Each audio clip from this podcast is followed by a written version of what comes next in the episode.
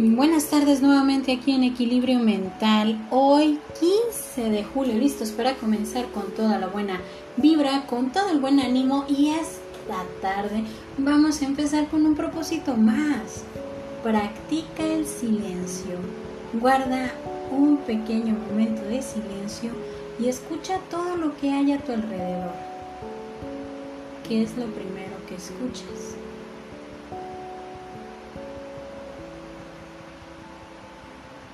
A lo mejor hay diferentes sonidos, unos un tanto incómodos y otros muy agradables, pero cuando nosotros empezamos a practicar la parte del silencio, le damos pie a esta frase de este magnífico escritor William Shakespeare.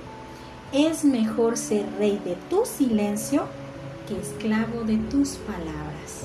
Y vaya, vaya que estos dos propósitos el silencio, pero la práctica del silencio, van a ser algo interesantes de aplicar, no difíciles, pero sí interesantes, de observar y de irlo estar aplicando en nuestra vida diaria.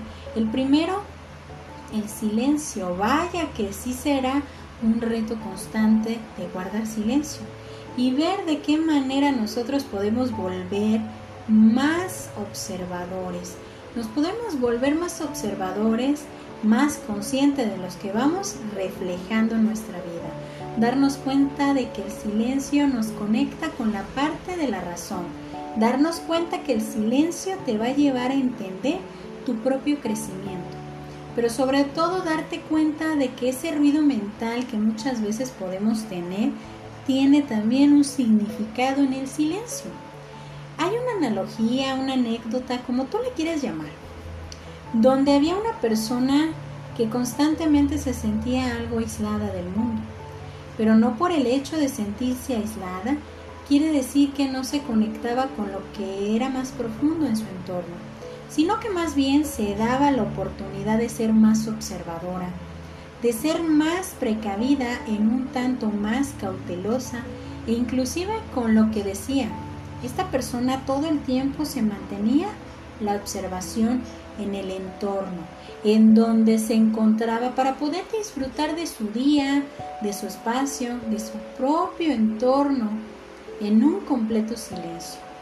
Y no con ello se expresaba o causaba una incomodidad, sino que ese mismo silencio que practicaba todos los días le ayudaba a tener mayor propósito a mayor certeza en las decisiones que iba enfrentando.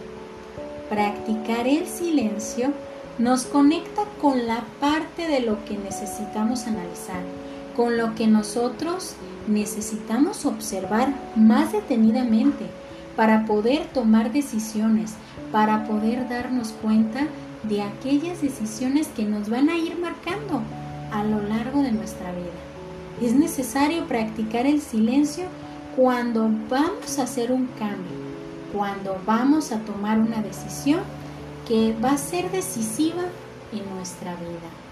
No hay que tenerle miedo a esa parte del silencio, a esa parte de observar en un total silencio, porque es cuando tú te vas a conectar contigo mismo, pero sobre todo vas a visualizar mejor tus decisiones, vas a ver la parte de tu razonamiento, lo que vas ganando, lo que vas perdiendo.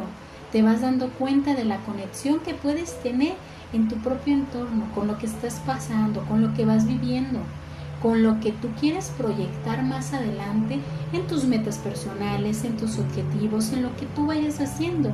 Igual que esta persona, conéctate con lo más profundo que hay en tu alrededor, es decir, contigo mismo. Ve teniendo esa observación, ese silencio, esa manera tan cautelosa de medir, visualizar, practicar, priorizar lo que tú quieres tener en este momento en tu entorno. Practicar el silencio nos tiene que conectar con las decisiones de mejor manera, pero sobre todo dándole pie a la parte de la práctica. La práctica del silencio nos va a conectar pero sobre todo nos hará tomar mejores decisiones, visualizar los escenarios, ver lo que necesito cambiar en ese momento. Y me despido con esta frase. quédate quieto en silencio y escucha tu corazón. Y cuando te hable, levántate y ve a donde Él te lleve. Entonces, hay que empezar a practicar la parte del silencio para visualizar, para entender mejor las decisiones que vamos a tomar. Yo soy Evangelina Ábalos, esto es Equilibrio Mental, esperando que esta tarde la practiques en silencio para conectarte con lo más profundo que eres tú mismo. Bonita tarde para todos.